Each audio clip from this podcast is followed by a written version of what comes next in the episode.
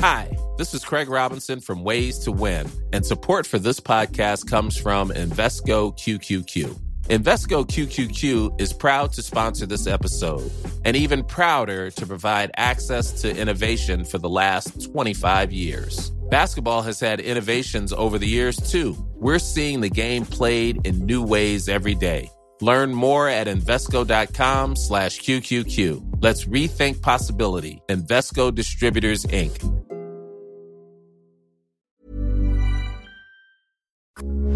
Heraldo Radio, con la H que sí suena y ahora también se escucha.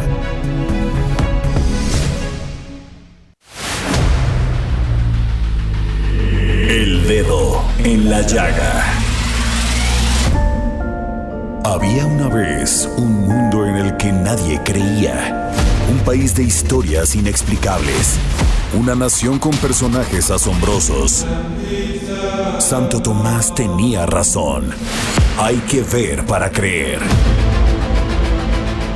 El México increíble, las verdades que duelen, la voz de los que callan, el dedo en la llaga. Infórmate, diviértete, enójate y vuelve a empezar.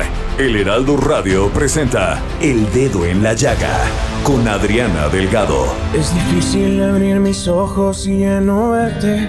Tu olor en la cama aún sigue intacto. Te he buscado en mis sueños, deseando tenerte.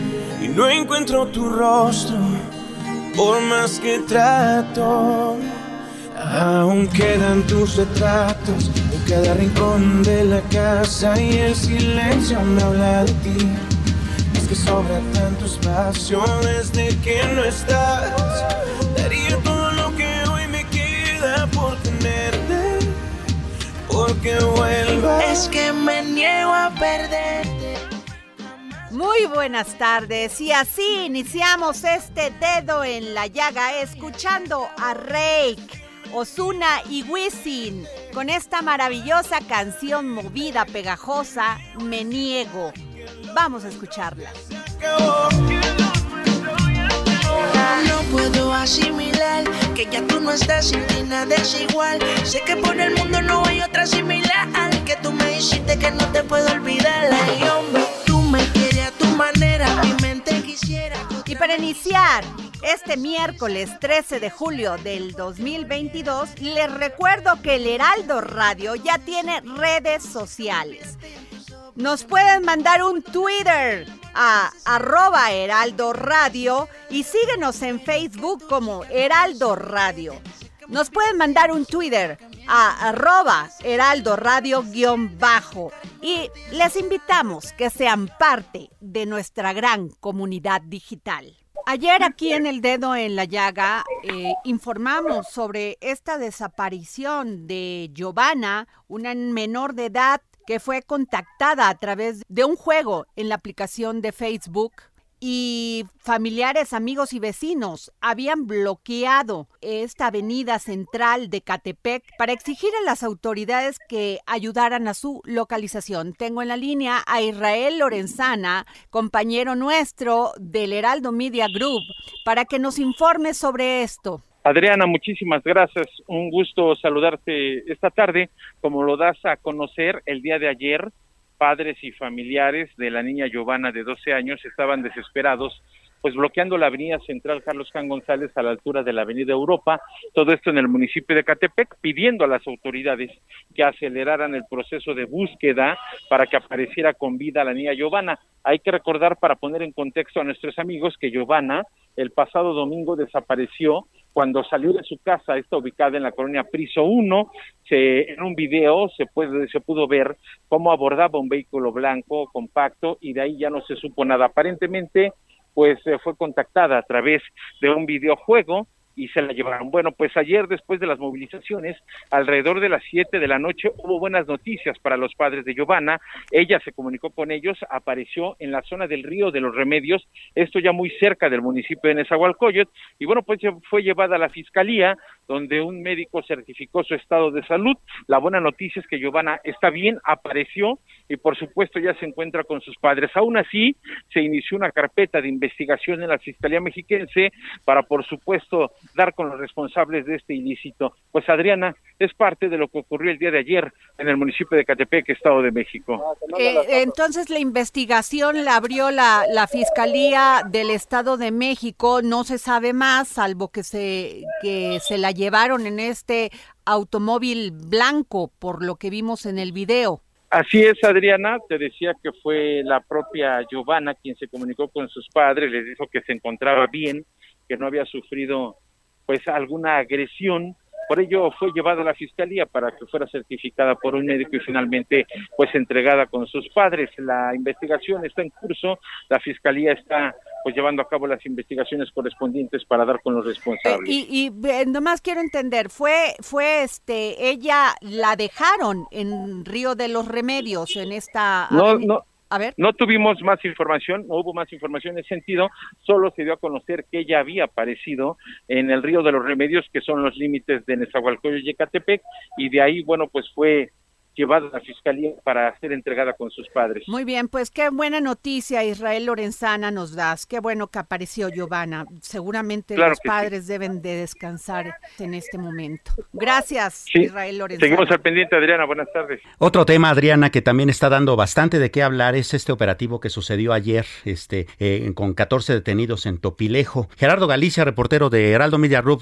tiene más detalles sobre cómo va este asunto. Gerardo, buenas tardes. Sí, eh, Samuel, excelente tarde. Y mientras mientras estos 14 detenidos realizan su declaración ante la Fiscalía General de Justicia de la Ciudad de México, precisamente las inmediaciones de este inmueble que se ubica en la alcaldía de Escapotzalco, la Fiscalía especializada en investigación de asuntos relevantes, está fuertemente custodiada. Muy temprano hemos tenido a la vista por lo menos cuatro vehículos blindados de la Secretaría de Seguridad Ciudadana. También tenemos elementos a pie, motopatrulleros y camionetas tipo pick también con elementos justo a bordo. Este operativo se realiza luego de la detención, ya lo mencionabas, de las 14 personas luego de la balacera ocurrida el día de ayer en la zona de Topilejo. De hecho, el inmueble donde se ubica el kilómetro 28 de la carretera federal México-Cuernavaca también está fuertemente custodiado por elementos uh, policíacos. Quería mencionar que se espera que en las próximas horas se pueda definir la situación jurídica de estos 14 sujetos y si esto ocurre podrían ser trasladados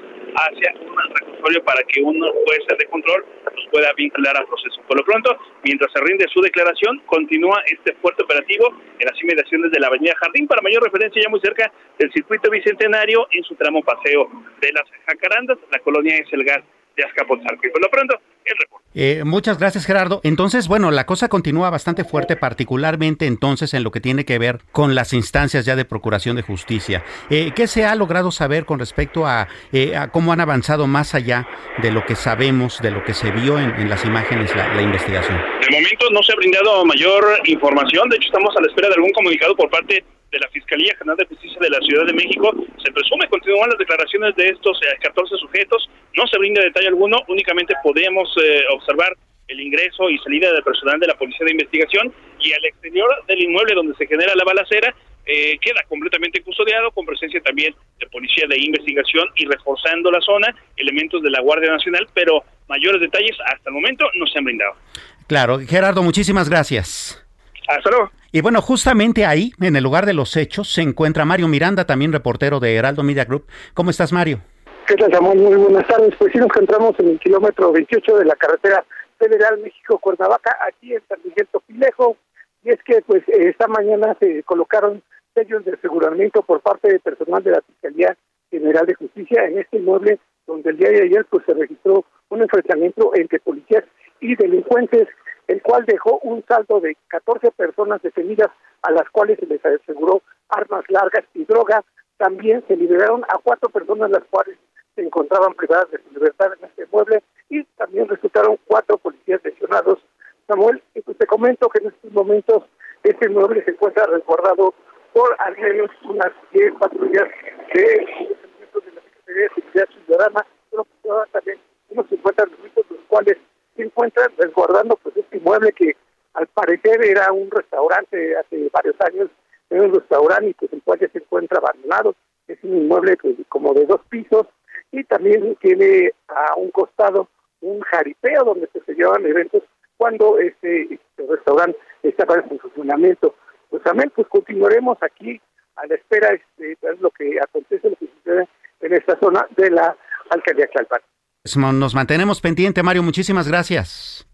Seguimos pendientes. Buenas tardes. Buenas tardes. Así las cosas, Adriana. ¿Cómo ves? Y como vimos, ayer el presidente Andrés Manuel López Obrador inició esta gira en Estados Unidos, en Washington, donde sostuvo una reunión con el presidente de Estados Unidos, Joe Biden. Y uno de los temas muy importantes que se están tocando en estos momentos es fortalecer la cooperación para el desarrollo y bienestar en el ámbito agroalimentario en beneficio de las personas más vulnerables. Y tengo en la línea al secretario de Agricultura y Desarrollo Rural, Víctor Villalobos Arámbula, porque él es parte de esta comitiva de funcionarios federales que acompañan al presidente Andrés Manuel López Obrador. ¿Cómo está, secretario? ¿Qué tal, Adriana? Me da mucho gusto saludarte a ti y a tu auditorio. Acá estamos en el aeropuerto ya a punto de salir de regreso a México. A tus órdenes. ¿Cuáles han sido pues los acuerdos que se han tenido hasta este momento en materia de agricultura y todo lo que están hablando, ámbito agroalimentario? Claro que sí, permíteme decirte pues que ha sido una excelente y muy provechosa gira de trabajo acompañando al señor presidente quien eh, pues ha tenido una serie de reuniones, como bien dices, con, el presidente eh, Biden y eh, también dentro de los temas, yo te diría en forma muy importante, se tocó el tema de, de la posibilidad de incrementar el número de trabajadores de México y en mucho, pues obviamente estamos hablando de jornaleros agrícolas. Entonces, este es un gran paso porque nos beneficia mutuamente. Y también, y diría en forma significativa, eh, se vino trabajando con el secretario Vilsa, que es el secretario del Departamento de Agricultura de Estados Unidos, eh, dos eh, temas adicionales muy importantes. Uno de ellos es la importación de leche en polvo hasta por 20 mil toneladas y esto nos va a permitir pues cerrar el año ofreciendo leche pues a, a, las familias más necesitadas de leche de la mejor calidad. Entonces estamos comprando leche en polvo 20 mil toneladas a precio preferencial y también se negoció una, un precio especial para la compra de fertilizante hasta por un millón de toneladas de sulfato de amonio. Este fertilizante pues va a ayudar en lo que resta de este año, el, ciclo otoño-invierno, y este, el ciclo primavera-verano el próximo año para tener eh, una actividad productiva que nos debe llevar pues a seguir fortaleciendo nuestra suficiencia alimentaria. Estos son los dos este, eh, negociaciones muy importantes que este, pues se suman a las que ya el presidente venía este, tratando con, eh, con su homólogo, el presidente Biden. Eh, secretario de Agricultura y Desarrollo Rural del Gobierno de México, Víctor Villalobos Arámbula. Al parecer creo que hay muy buenas noticias para Jalisco. ¿Nos puede decir de qué se trata? Efectivamente. Bueno, veníamos trabajando ya por un poco más de dos años eh, eh, en negociaciones con el secretario Vilsack, el, secretario de, la Agricultura de Estados Unidos, que nos eh, permitiera la exportación de aguacate del estado de Jalisco, cosa que pues ya se ha logrado. Y me da mucho gusto después de estos pues ya más de dos años de negociación, pues a partir del primero del próximo mes de agosto vamos eh, ya a dar eh, el banderazo de salida a los eh, embarques de aguacate de Jalisco a los Estados Unidos. esto ya estamos haciendo algunas pruebas para todo lo que tiene que ver con aspectos de índole sanitario, pero propiamente ya se regulariza el, la exportación. Entonces esto pues nos ayuda mucho porque no solamente ampliamos nuestra oferta de aguacate de la mejor calidad a los Estados Unidos, sino también pues se suma a lo que hemos venido ya este, haciendo en el caso del aguacate de, Michoacán. Entonces estamos muy contentos y bueno, pues ya les, ya les eh, estaremos allá en Jalisco eh, acompañando los primeros embarques. ¿De cuántas toneladas estamos hablando aproximadamente, secretario? Bueno, vamos a, a llegar a esperamos llegar a las 30 mil toneladas, a los 30 mil toneladas este, en estos eh, en estos primeros embarques, pero la idea es eh, sumar eh, en el en el al fin de, del año ya en una regularización alcanzaríamos las 130 mil toneladas de aguacate de Jalisco. Esta es una de las metas que nos hemos propuesto, lo cual se seguirá incrementando en el resto del año.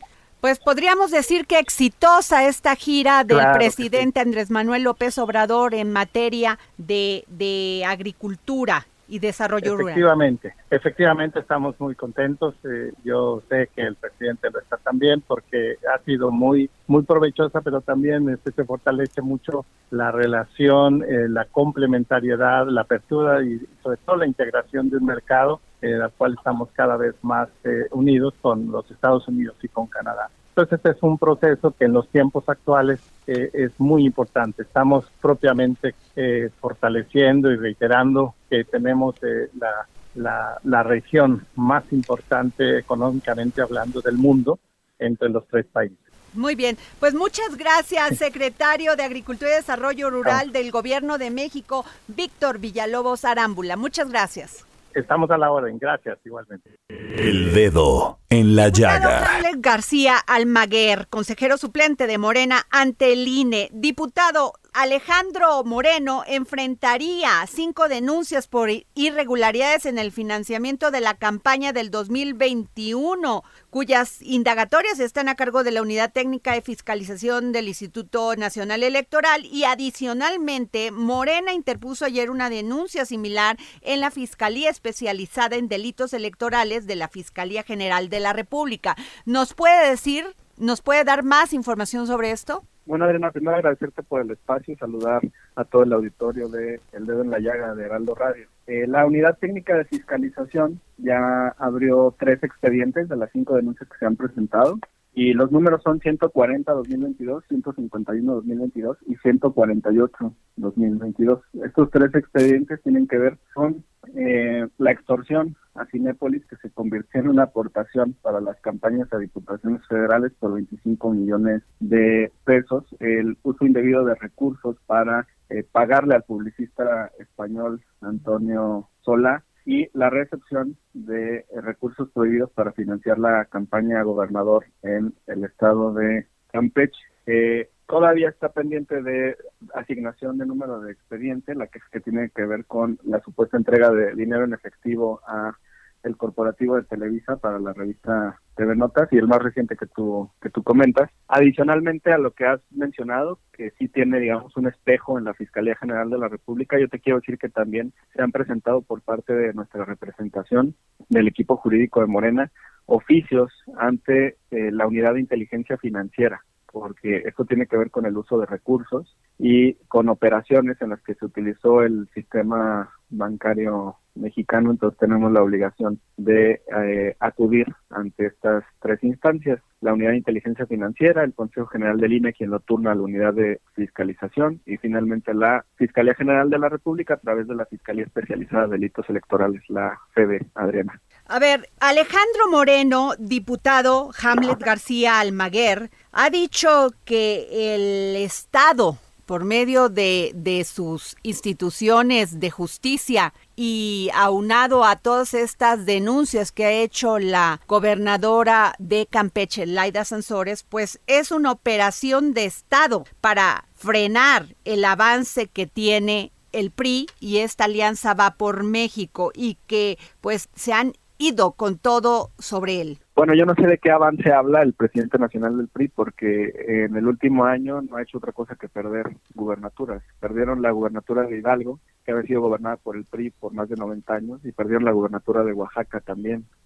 Y esa alianza de derecha del PRIAN también perdió en el estado de Tamaulipas, y en el caso de Quintana Roo, el PRI fue solo, y casi pierde el registro. En la campaña para gobernador sacaron menos del 3% de las eh, preferencias y solamente salvaron el registro porque en la elección de diputados locales obtuvieron un rango superior que les permitió conservar el registro y tener un diputado en el Congreso local. De ese tamaño es el PRI ahora en la península de Yucatán, allá en el estado de Quintana Roo.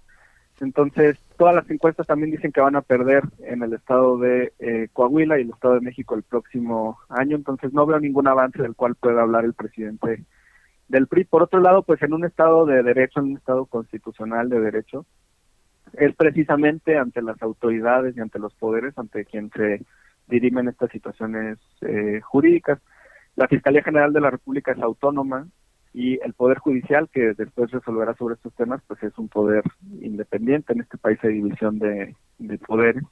Ocurre lo mismo con el caso del el gobierno del estado de eh, Campeche. Eh, ellos tienen su propio sistema jurídico y será la Fiscalía Local y el Tribunal Superior de Justicia Local quien decida sobre estas actividades irregulares, pero nadie puso a Alito en esta situación. Todo lo que está ocurriendo es por cosas que él dijo y por cosas que él hizo y por cosas que se están comprobando en estos momentos ante las Eh, autoridades. Él se llama perseguido político. Dice que obtuvieron esos audios de manera ilegal y que también utilizan la violencia de género para descalificar a las diputadas del PRI por medio de estas fotos que se supone que están en manos de la gobernadora de Campeche. ¿No hay un delito este, ju- este penal y electoral ahí? Pues de parte de Alito sí, porque eh, como por qué obtuvo esas fotos, por qué las tenía en su dispositivo y por qué condicionó las candidaturas a cambio de ellas, que es lo que se está mencionando en las indagatorias. Pero como te dije hace unos minutos, va a ser la Fiscalía Local del Estado y el Tribunal Superior de Justicia quien decida sobre esa situación, pero el violentador pues es él. Claro. Y del lado de la gobernadora, pues ella simplemente está informándole a la ciudadanía sobre una indagatoria que está en curso y que se va a desarrollar ante estas autoridades, Adriana. Diputado Hamlet García Almaguer, su consejero suplente de Morena ante el INE. Diputado, eh, se avecinan próximamente los procesos electorales en el Estado de México y en Coahuila. Por un tema de equidad de género, al parecer en uno de los estados se va a definir que las candidatas sean mujeres. ¿Cómo va este proceso? Pues primero decirte que con Morena la paridad de género es una realidad. Las mujeres son el 52% de nuestra bancada en el Congreso, en la Cámara Federal. Eh, hay mayoría de mujeres, somos 203 integrantes y la mayoría son mujeres. Segundo, la gran parte de las gobernadoras de este país son de Morena. Marina del Pilar en Baja California, Indira Vizcaíno en el estado de Colima, Laida eh, Sansores en el estado de Campeche, Lorena Cuellar en el estado de Tlaxcala, la jefa de gobierno de la Ciudad de México y así sucesivamente. Entonces, hay un compromiso de Morena con la paridad de género y yo no veo problema con que lo con que lo cumplamos. Siempre ha sido una una bandera de la izquierda y la vamos a confirmar. Y en el proceso, pues hay con qué. Hay extraordinarias mujeres en Coahuila y en el Estado de México para poder competir y ganar la gubernatura del, del Estado. Pero en cuanto a esta equidad, al parecer se está este revisando porque si va un candidato hombre, nos podría explicar esto, un candidato hombre en Coahuila tendría que ir una candidata mujer en el Estado de México. ¿Nos puede este explicar mejor? Sí, las el INE ha emitido acuerdos desde el año anterior en el que obligaba a que la mitad de las postulaciones fueran para mujeres. Morena lo cumplió eh, a la perfección con las candidaturas del año 2021 y ahora pues también lo vamos a hacer para las, perdón, del año 2022 y ahora lo vamos a hacer con las candidaturas del 2023, aunque el Estado de México tiene un tamaño, por ejemplo, de población seis veces superior al del Estado de Coahuila, su economía es eh, mucho mayor, digamos, no serían comparables. A final de cuentas, los cargos a nivel constitucional son los mismos, que son dos gubernaturas. Por ende, una tendría que ser para mujer y la otra para, para hombre. Pe- Pero Lo por que lo no que me está diciendo, todavía- ¿sí tiene que ver el tamaño del Estado en población? No, no, no. Esa es una parte que es, digamos, fáctica, eso es algo que está en la vida real, eh, pero en la Constitución las gubernaturas pesan lo mismo. ¿Sí? Ok. Hay 32 gobernadores en el país. y, bueno, la jefa de gobierno de la Ciudad de México, pero 31 es la jefa de gobierno. Pues la legislación, ver, la reforma electoral que vamos a abordar muy próximamente, que ya estamos solamente esperando que la Junta de Coordinación Política emita eh, el calendario, va a tener que abordar las reglas de paridad para todos los cargos, incluyendo las gubernaturas de los estados. Y aquí pueden adicionarse factores como, por ejemplo, los bloques de competitividad, porque en ocasiones un partido es más débil en algunos estados que en otros. El dedo en la llaga. Sigue a Adriana Delgado en su cuenta de Twitter. Arroba Adri Delgado Ruiz. Además, te invitamos a enviar tus opiniones y comentarios en texto o por mensaje de audio a través de WhatsApp al 55 2544 3334. Y si quieres escuchar El Dedo en la Llaga de El Heraldo Radio, en cualquier momento y donde quiera que te encuentres, descarga el podcast disponible en Spotify y iTunes.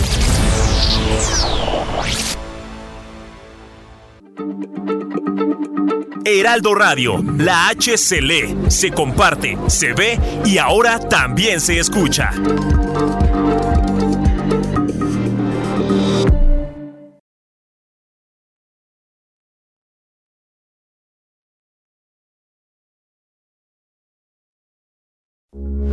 Heraldo Radio, con la H que sí suena y ahora también se escucha.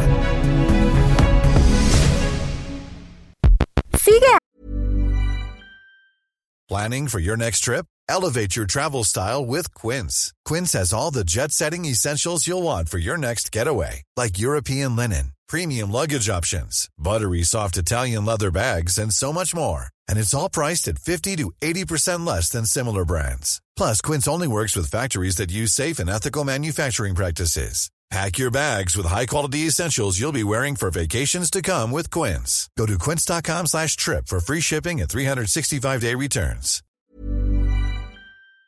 Adriana Delgado en su cuenta de Twitter en arroba Adri Delgado Ruiz. Y envíanos tus comentarios vía WhatsApp al 55 25 44 33 34 o 55 25 02 21 04.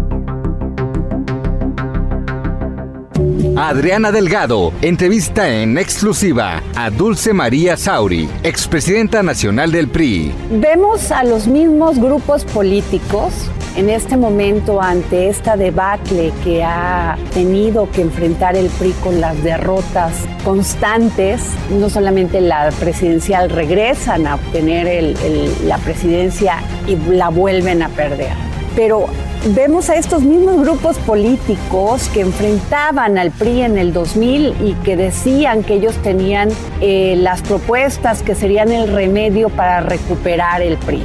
Llega Roberto Madrazo como candidato del PRI después de que él fue parte de estos grupos políticos que pedían el cambio de dirigencia y ahora los vemos ante todas estas derrotas también volviendo a pedir lo mismo. ¿Qué no aprendió el PRI en todos estos años? Bueno, yo diría que el PRI aprendió, bueno, tan aprendió que logró en 2012 ganar la presidencia de la República. Pero lo que no logró el PRI y no logró el gobierno priista fue entender que la base para poder sostener los grandes cambios que los hubo en el sexenio de gobierno de Enrique Peña Nieto, se requería un partido re, renovado. Un partido que no podía ser el de las prácticas políticas de, vamos a ponerle sexenio de 88-94.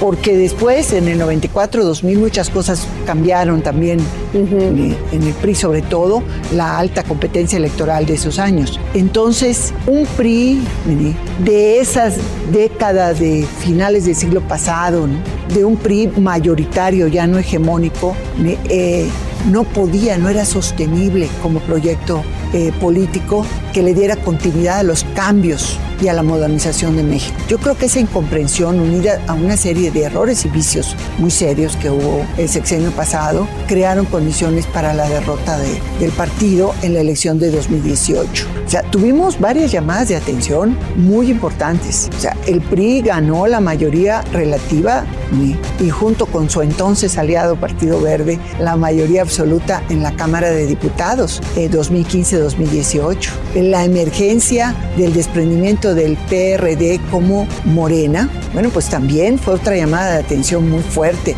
sobre todo por el avance electoral que registró en la Ciudad de México. Y sin embargo, no logramos, vamos a decir, capturar esas llamadas de atención y rectificar, rehacer, o tal vez ya era demasiado tarde el rumbo.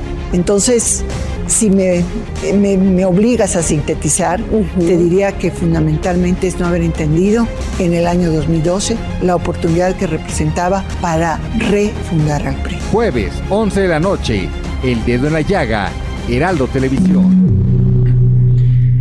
Vaya que está muy buena tu entrevista, Adriana. Hay que seguirla, hay que seguirla esta noche a las 11 por Heraldo Televisión. Dulce María Sauri es una persona que sabe mucho de política y hay que, hay, que, hay que seguir muy puntualmente lo, lo, que comenta.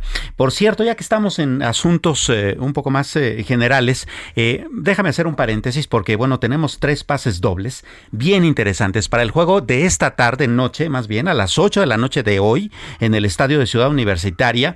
Es el partido entre los Pumas de la Universidad Nacional Autónoma de México contra el Celta de Vigo, que es este eh, club español bastante interesante. Eh, es un partido amistoso. Eh, tenemos tres pases dobles, pero ojo con la dinámica. Primero, es para las tres primeras personas que te sigan en tu Twitter, arroba Adri Delgado Ruiz. en segunda, por supuesto, digan que quieren los pases, pero además es bien importante que te digan cómo se llama la columna del periodista Alfredo González en el Heraldo Impreso Radio y por supuesto que también se puede leer en el portal del Heraldo de México. Entonces, seguirte primero en tu cuenta de Twitter, arroba Adri Delgado Ruiz.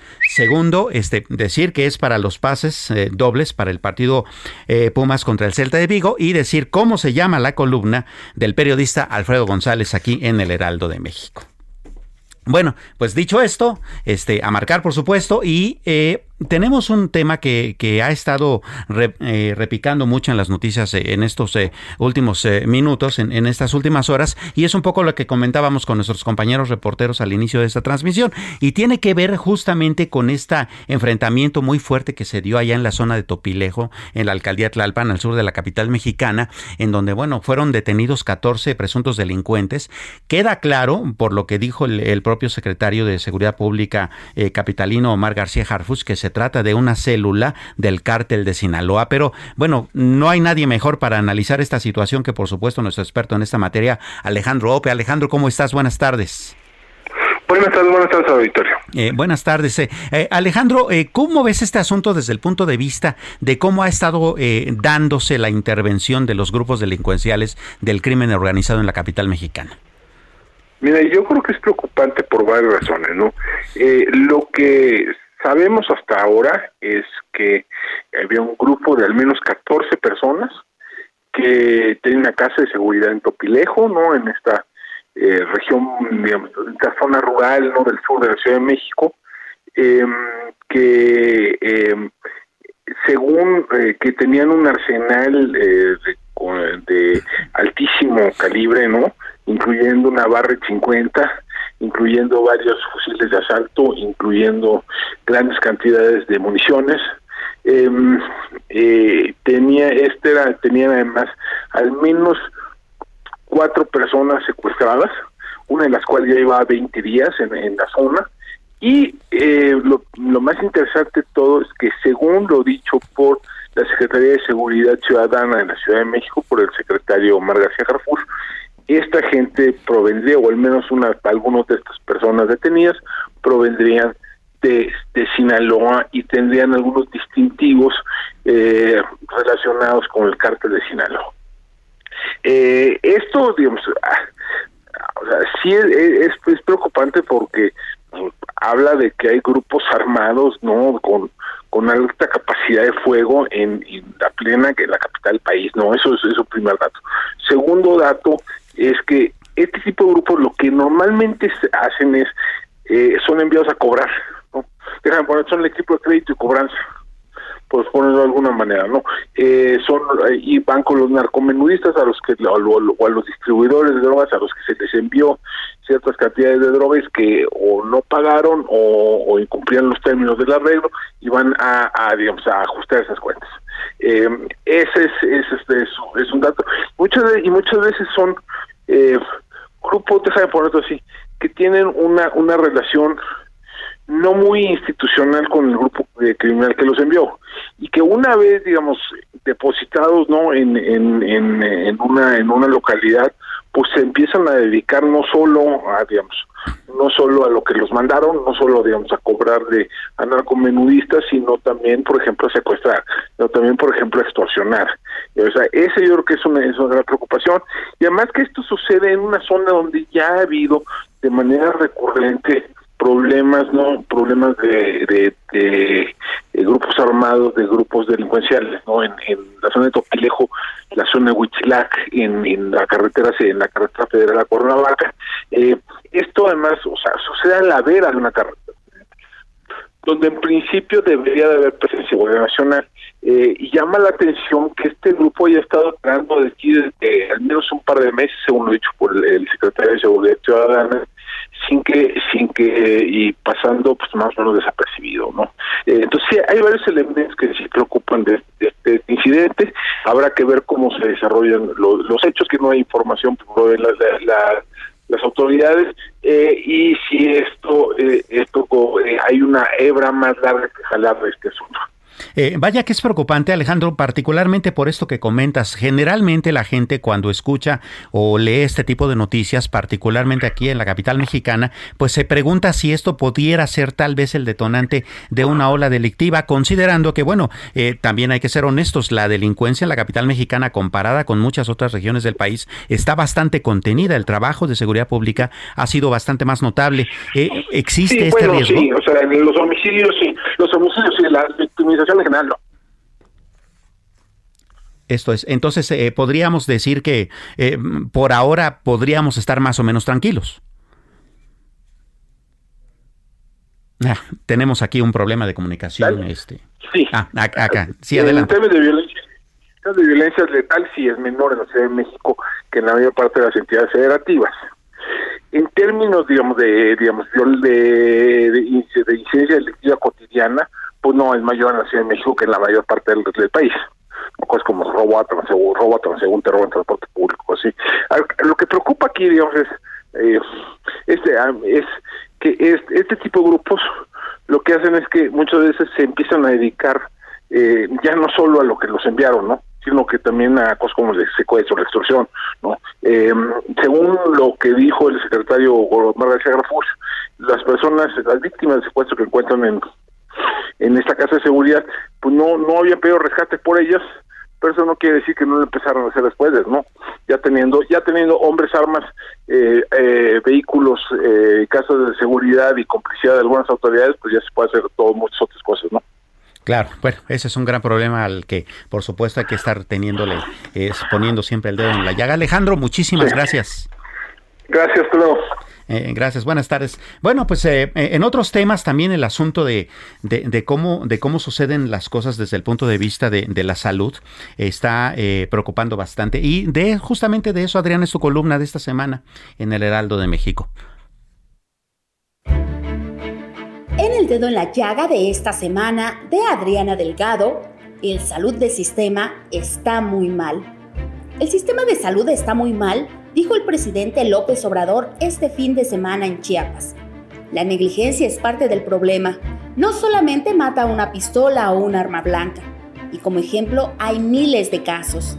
De acuerdo con su anuario estadístico, la Comisión Nacional de Arbitraje Médico concluyó 2.426 quejas, de las cuales 1.200 correspondieron al sector público y 1.226 al privado. Pero revisemos detalles reveladores. Solo 58 llegaron a un laudo, 34 absolvieron al personal médico y 24 fueron condenatorias. 1032 terminaron en conciliación y 405 concluyeron por falta de interés procesal, es decir, perdidos en la maraña burocrática diseñada para cansar al paciente, 34 por sobreseimiento y 188 turnados a otras instancias entre Contralorías y Fiscalías. Los organismos de salud hacen todo para no perder, excepto no cometer negligencias. Falta la cifra negra. Un cálculo informal es que solo uno de cada 10 casos es denunciado. La falta de equipos y medicamentos es otra constante. El presidente de México ha reconocido las complicaciones que sufren los niños con cáncer para seguir sus tratamientos. El problema va más allá de la atención a la salud de pacientes en clínicas y hospitales. En 2017, la joven ingeniera Carla Castro sufrió un accidente de trabajo producto de la falta de medidas de seguridad en la planta de la empresa Ternium en Monterrey.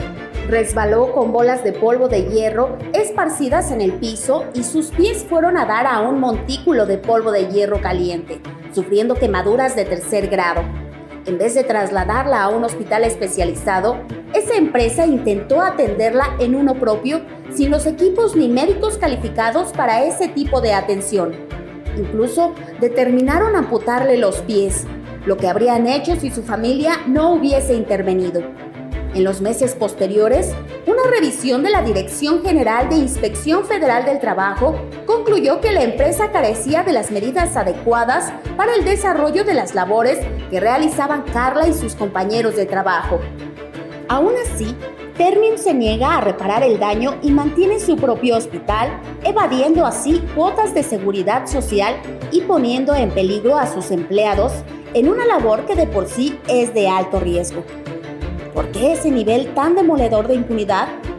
La Ley General de Salud dispone penas de seis meses a cinco años de cárcel y suspensión para ejercer la profesión médica a quienes incurran en negligencias. De hecho, en caso de que ese descuido produzca daño, la suspensión puede ser definitiva. Más aún, el Código Penal Federal establece que la suspensión es adicional a las sanciones que resulten por los delitos en que haya incurrido incluyendo cárcel y reparación del daño. Si las leyes son tan claras, ¿por qué no se aplican? En voz de Denise Cuadro. Y en efecto, la pregunta, Adriana, es eh, justamente eso. Si las leyes son tan claras, ¿por qué no se aplican en un tema que, por cierto, es así de relevante? Y tú tienes también más información con respecto al asunto de salud y particularmente en un mal que afecta a muchos mexicanos. Sin duda alguna, hay una demanda añeja de la población que padece una enfermedad renal crónica. Por su elevada prevalencia y el costo de las terapias, autoridades de administraciones pasadas señalaban que atender a enfermos con insuficiencia renal implicaría terminar con los recursos destinados a los padecimientos que generan gastos catastróficos. Y tengo en la línea al doctor José Salvador Aburto Morales, director del Centro Nacional de Trasplantes en Atra, porque hay una buena noticia, porque se va a incluir el trasplante de riñón al fondo para personas sin seguro social. Sin duda, maravillosa, maravillosa noticia, doctor. Sí, gracias, gracias por la oportunidad de, platicar con ustedes y con todos los radioescucha. Eh, no es una eh, información oficial, es algo que nosotros estamos eh, es una deducción del cambio que se está presentando en el Sistema Nacional de Salud, en donde pues eh, los hospitales de la Secretaría de Salud, grandes hospitales, están empezando a ser financiados por un fondo que es el, el IMSS Bienestar y Fonsavi. Dentro de ello, pues se ha preguntado qué se necesita eh, para poder cubrir los gastos de una donación o un trasplante en un futuro. y pensamos que si hoy día este sistema de salud lo que busca es la universalidad del sistema de salud mexicano con la atención incluyendo los que tienen y no tienen seguridad social, de eso se trata la universalidad de los servicios de salud, pues consideramos que deba de, quedar inmerso, incluido y contemplado en este en este cambio la actividad de donación y trasplantes.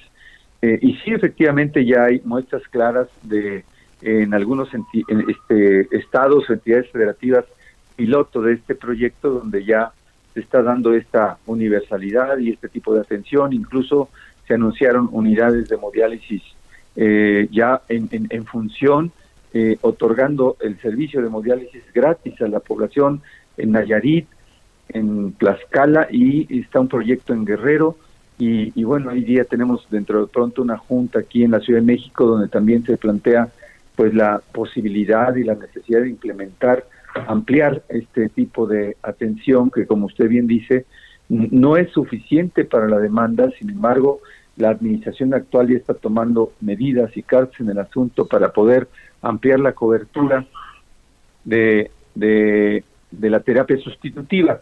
Y, y, bueno, la política que se sigue en otros países, y yo espero que en el nuestro también es que las personas que sean candidatos a un trasplante, pues eh, mientras sea la hemodiálisis sea un puente para el trasplante y no se eternicen en las unidades de hemodiálisis. Y esto siempre y cuando los pacientes sean candidatos en base a un protocolo, una evaluación de recibir un trasplante.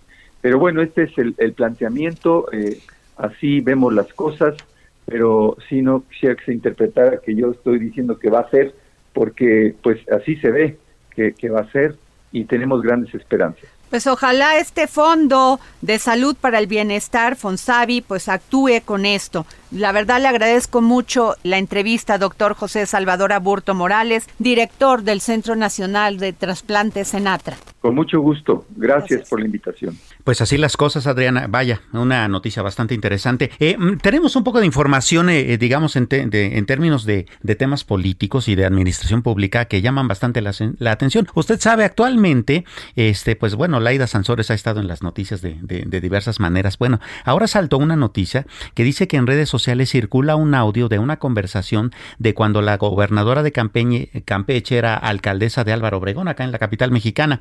Después de varios meses de audios filtrados contra Alejandro Moreno, el presidente nacional del PRI, circula eh, justamente en las redes eh, eh, a, un audio, pero que ahora la compromete a ella, a, Laida Sansores. Según revelan estas filtraciones, Gerardo Sánchez Sansores, sobrino de ella, y, y quien supuestamente manejó su campaña a la gobernatura, había pedido al menos 80 millones de pesos por licencias de construcción y uso de suelo.